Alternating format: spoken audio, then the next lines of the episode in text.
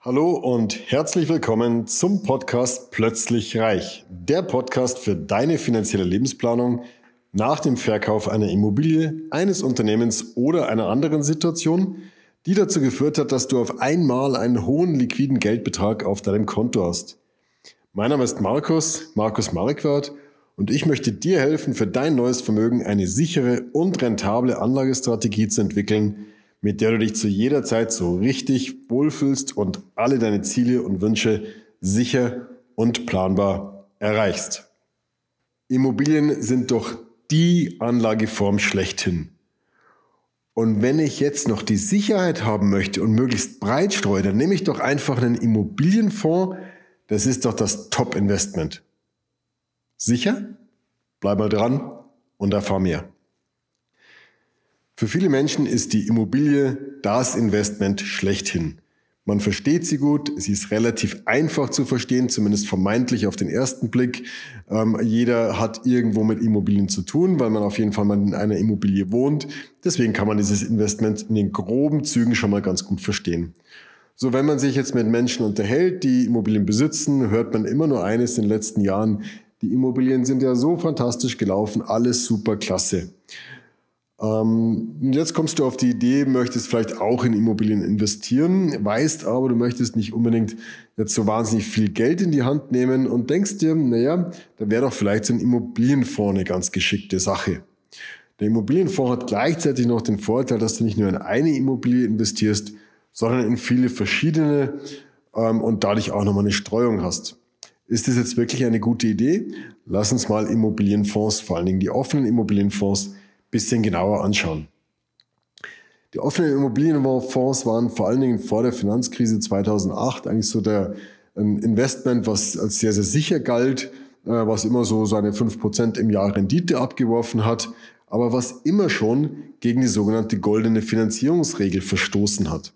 Die goldene Finanzierungsregel, habe ich im Studium gelernt, heißt, kurzfristige Investments kurzfristig finanzieren, langfristige Investments langfristig finanzieren.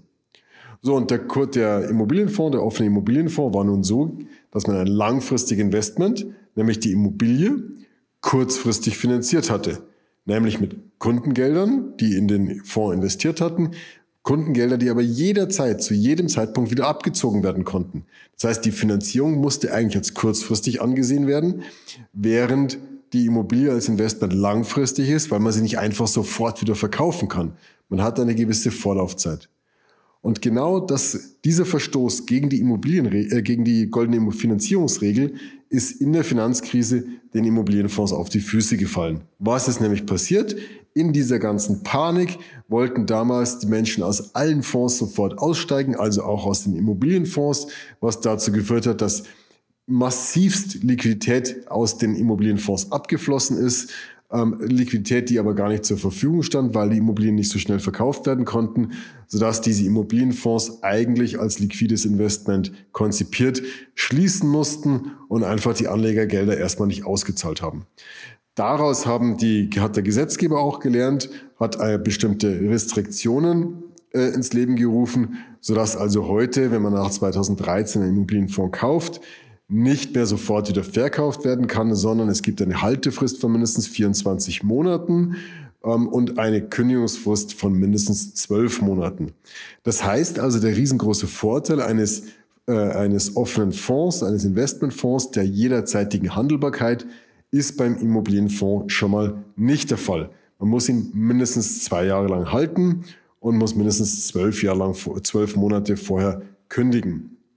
Also solltest du auf einmal in Liquiditätsbedarf äh, kommen, in Liquiditätsnot kommen, weil irgendein unvorhergesehenes Ereignis eingetreten ist, kannst du nicht einfach so diesen Immobilienfonds verkaufen, sondern musst mindestens zwei Jahre lang gehalten haben und dann mindestens noch zwölf Monate warten, bis du dann tatsächlich ans Geld rankommst. So, das ist jetzt mal diese Einschränkung in der Flexibilität eines Immobilienfonds. Wie sieht es aber vom Investment her aus? Nun ist für viele Menschen einfach dieses Thema, wie ich es eingangs gesagt hatte, sehr, sehr interessant. hier mit kleinen Beträgen über einen Fonds in Immobilien investieren zu können, was dazu führt, dass nach wie vor, obwohl diese Nachteile mittlerweile bestehen, diese Immobilienfonds mit Geld zugeschüttet werden. Milliarden und Abermilliarden werden nach wie vor in diese Immobilienfonds investiert. Und die können ja jetzt nicht einfach das Geld irgendwie rumliegen lassen auf dem, auf dem Cashkonto, sondern müssen diese Gelder, die investiert werden, tatsächlich auch in Immobilien investieren. So, hier spricht man vom sogenannten Anlagedruck. So, jetzt gibt es aber nicht beliebig vermehrbare Immobilien, sondern die guten Immobilien sind einfach rar gesät, sodass also diese Immobilienfonds nun loslegen müssen und vielfach Schrottimmobilien kaufen. Andere Immobilien sind nämlich nicht am Markt, andere Immobilien können nicht investiert werden. Das heißt, aufgrund dieses Anlagedrucks, den das Fondsmanagement hat, werden zwangsläufig schlechte performende Immobilien eingekauft, geht gar nicht anders ähm, sogenannte Schrottimmobilien. Und das führt unterm Strich nun mal mittlerweile dazu, dass die Renditen massivst eingebrochen sind. Realistische Renditen im, für einen Immobilienfonds liegen mittlerweile zwischen 0 und 2,5, 3 Prozent, wenn es gut ist. Mehr werfen diese Immobilienfonds im Schnitt pro Jahr nicht mehr ab. So, jetzt ziehst du die Inflation ab, gar nicht die aktuelle Inflation von 5 Prozent oder mehr, sondern nur die durchschnittliche letzten 30 Jahre, 2,36 Prozent ähm, und die Steuer und dann bist du unterm Strich bei einem Invest mit einer Realverzinsung von unter Null. Das heißt, real nach Inflation vernichtest du damit Geld. Nebenbei haben die Immobilienfonds noch hohe Gebühren, hohe laufende Gebühren. Davon partizipiert das Fondsmanagement und wenn dann tatsächlich mal eine Immobilie dabei ist, die gut läuft, gibt es oftmals noch eine sogenannte Performance-Fee. Das heißt, da belohnt sich das Fondsmanagement dann nochmal extra, sodass die Kosten dann nochmal steigen. Das heißt, derjenige, für den ein Immobilienfonds wirklich eine klasse Sache ist, das ist derjenige, der ihn auflegt. Der verdient damit richtig viel Geld.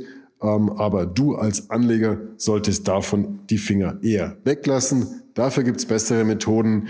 Wenn du dazu mehr erfahren möchtest, folge unbedingt dem Kanal, wenn du es noch nicht getan hast. Abonniere unsere Kanäle auf äh, YouTube und, und die Podcast.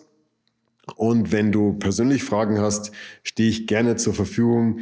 Ruf einfach an. Kontaktdaten findest du hier rund um die Folge. Einer meiner Mitarbeiter wird dann ein Gespräch mit dir führen, wird schauen, wo wir dir genau helfen können. Und wenn wir hier Ansatzpunkte haben, dann nehme ich mir eine äh, nehme ich mir Zeit für ein erstes kostenloses Telefonat. Hier können wir wirklich mal 30 Minuten ganz individuell auf deine Situation eingehen und wir können schauen, wie und ob ich dir helfen kann. In diesem Sinne freue ich mich, dich auch mal persönlich am Telefon kennenzulernen. Alles Gute, bis bald.